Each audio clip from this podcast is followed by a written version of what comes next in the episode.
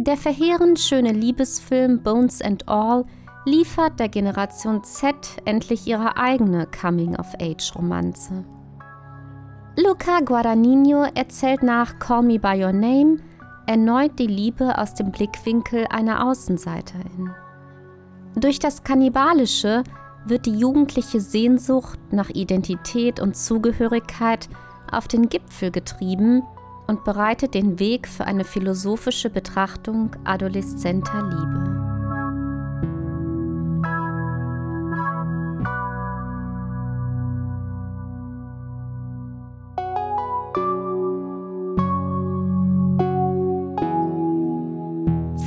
Philosophische Betrachtungen der Liebe.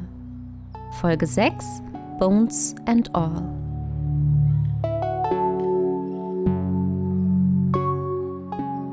Luca Guadagninios Bones and All erzählt die Liebe aus der Perspektive einer 18-jährigen Kannibalin oder wie es im Fachjargon heißt, Anthropophagin.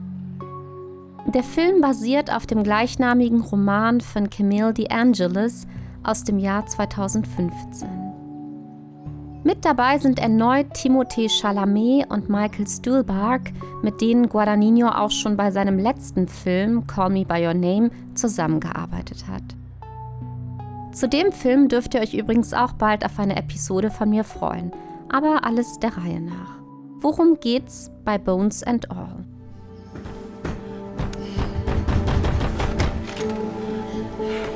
You didn't. In the car in three minutes. Whatever you can take in three minutes. Go!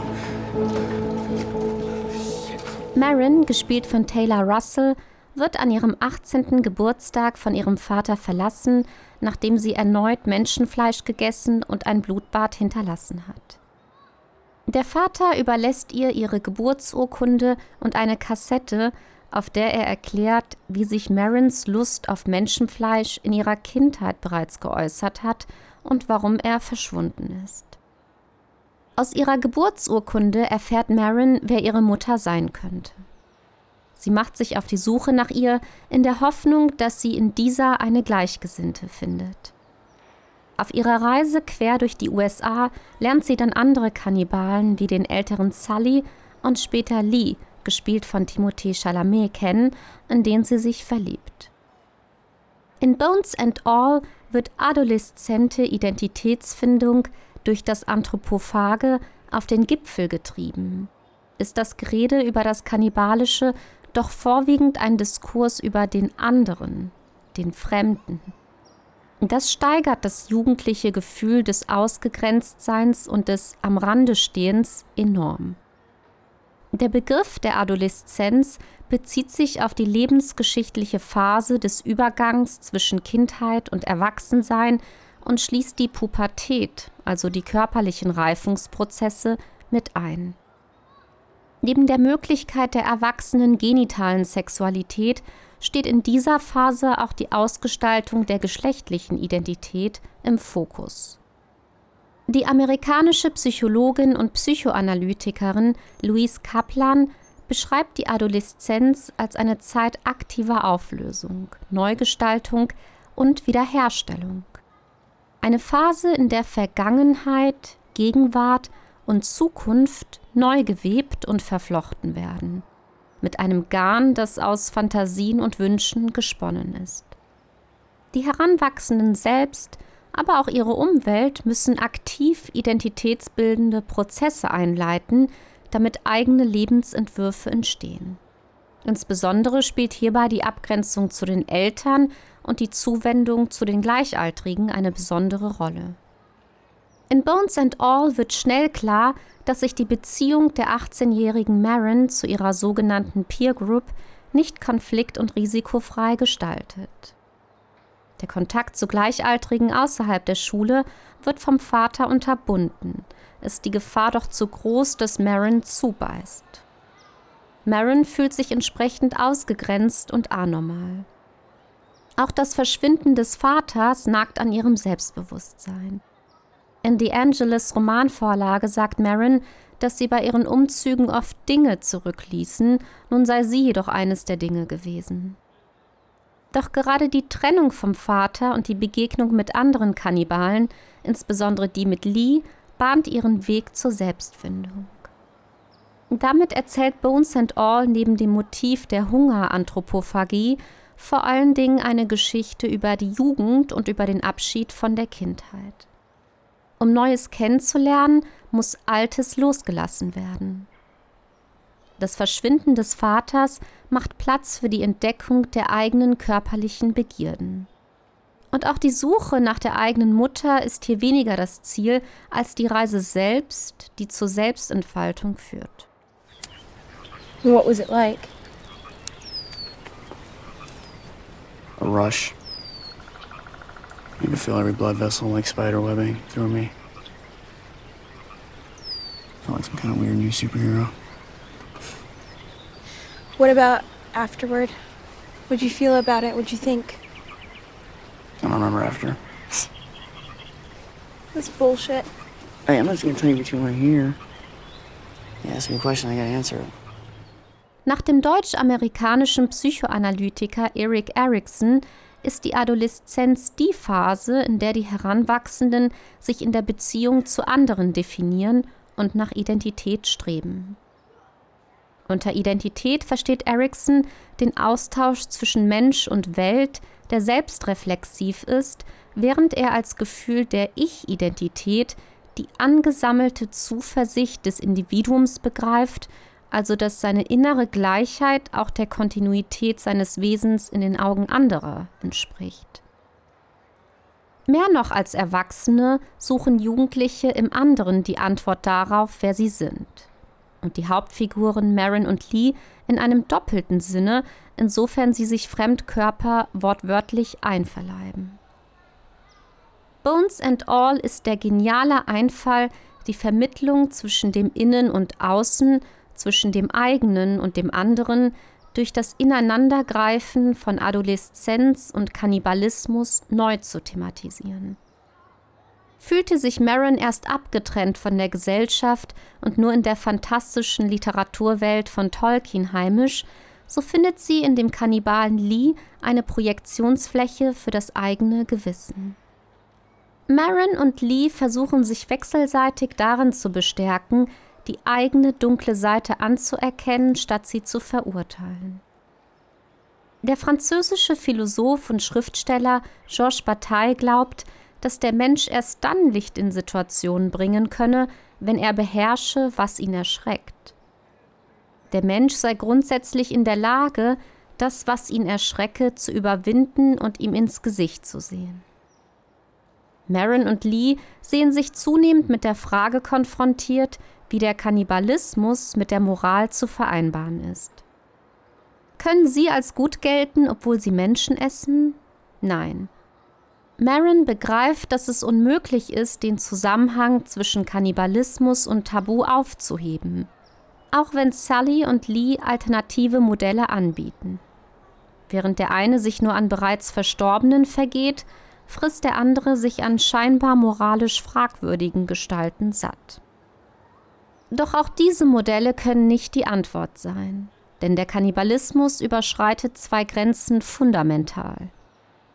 Die Grenzen des individuellen Körpers, die der Kannibale durch die Einverleibung eines anderen fremden Körpers ultimativ übertritt, als auch eine gesellschaftliche Demarkationslinie.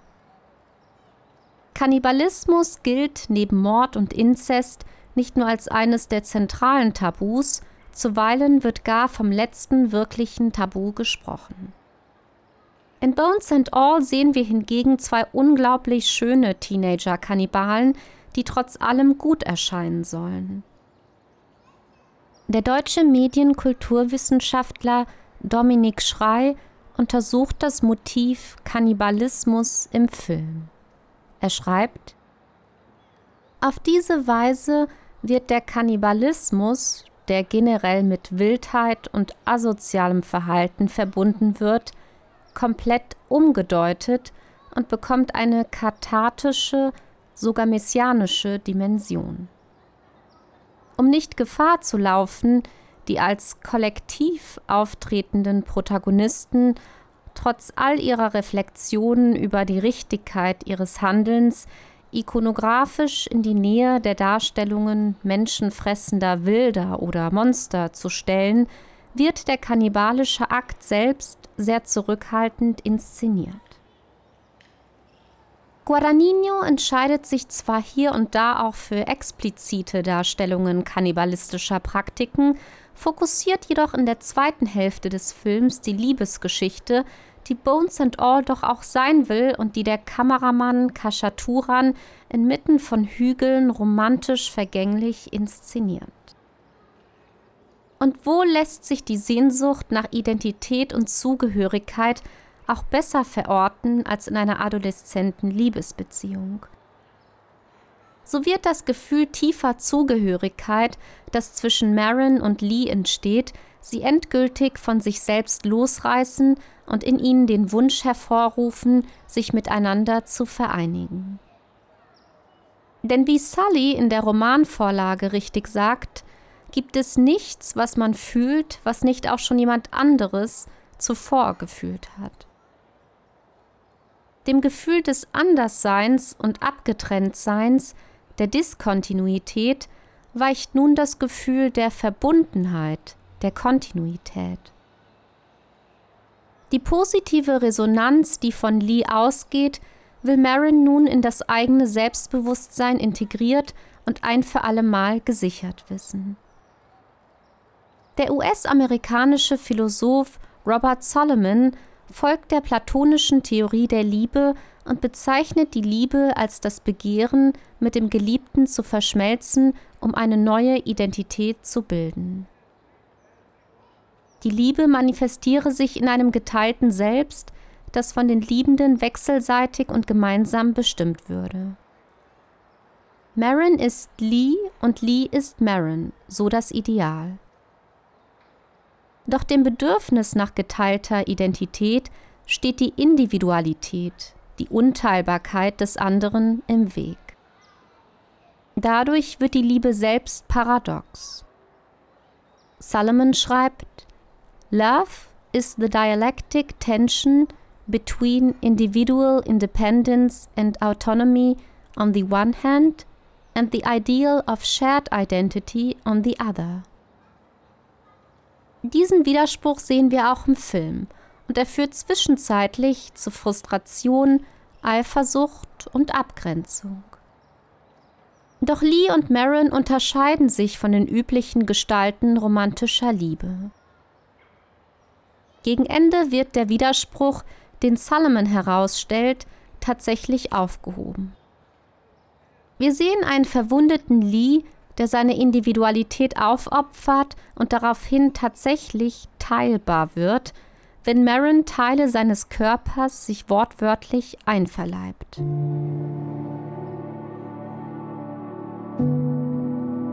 You don't think I'm a bad person.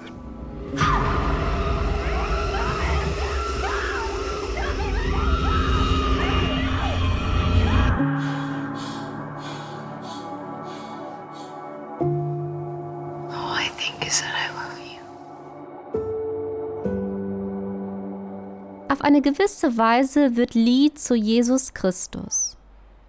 Seine Wunde bedeutet Leid und Tod, man denke an den Sündenfall, aber gleichzeitig auch Erbarmen, Erlösung und ewiges Leben, also Auferstehung. Der Sündenfall, hier der Kannibalismus, wird durch Leid und Tod aktualisiert, aber er wird auch überwunden mittels der Auferstehung von Lee. Da nämlich durch einen Menschen der Tod gekommen ist, kommt durch einen Menschen auch die Auferstehung der Toten. Denn wie in Adam alle sterben, so werden in Christus alle lebendig gemacht werden, heißt es im ersten Korintherbrief des Neuen Testaments. Lies Selbstaufopferung und sein Tod symbolisieren letzten Endes die christliche Dialektik der Liebe, in welcher der Sündenfall der Auferstehung vorausgeht so ist es kein Zufall, dass uns Lee in der letzten Szene von Bones and All noch einmal lebendig erscheint, wenn auch nur filmisch. Wie Maria das Leid Jesu nach seiner Kreuzigung umarmt, so umarmt auch Marin das Schuldgefühl von Lee.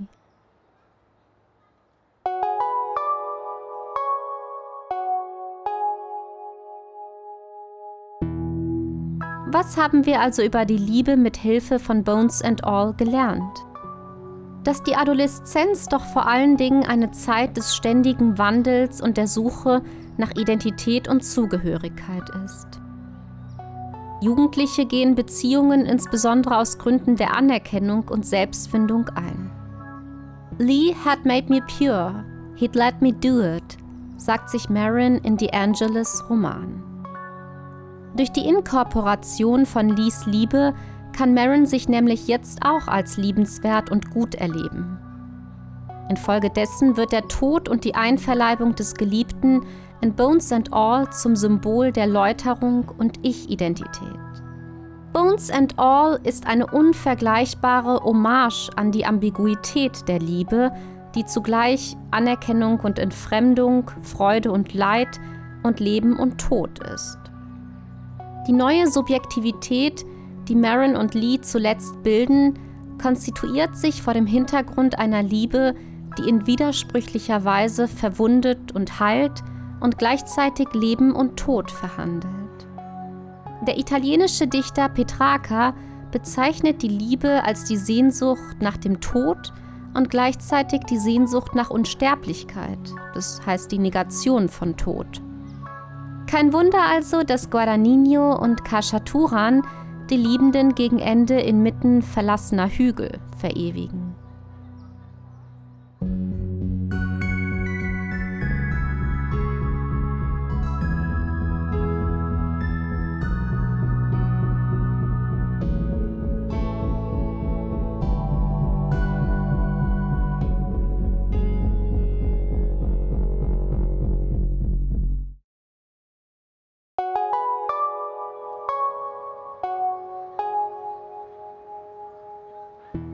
Wenn euch meine Arbeit gefällt, könnt ihr mich gerne per PayPal oder Coffee unterstützen. Über PayPal könnt ihr mich ganz einfach mit einem einmaligen oder regelmäßigen Betrag unterstützen, je nachdem, wie viel euch mein Content wert ist. Coffee bietet sich an, wenn ihr mich mal auf einen virtuellen Kaffee einladen oder aber mich regelmäßig durch einen Mitgliedsbeitrag unterstützen möchtet. Für meine MitgliederInnen besteht bei Coffee der Raum, sich auszutauschen, an Abstimmungen teilzunehmen und exklusive Episoden anzuhören. Ein großes Dankeschön an alle meine UnterstützerInnen.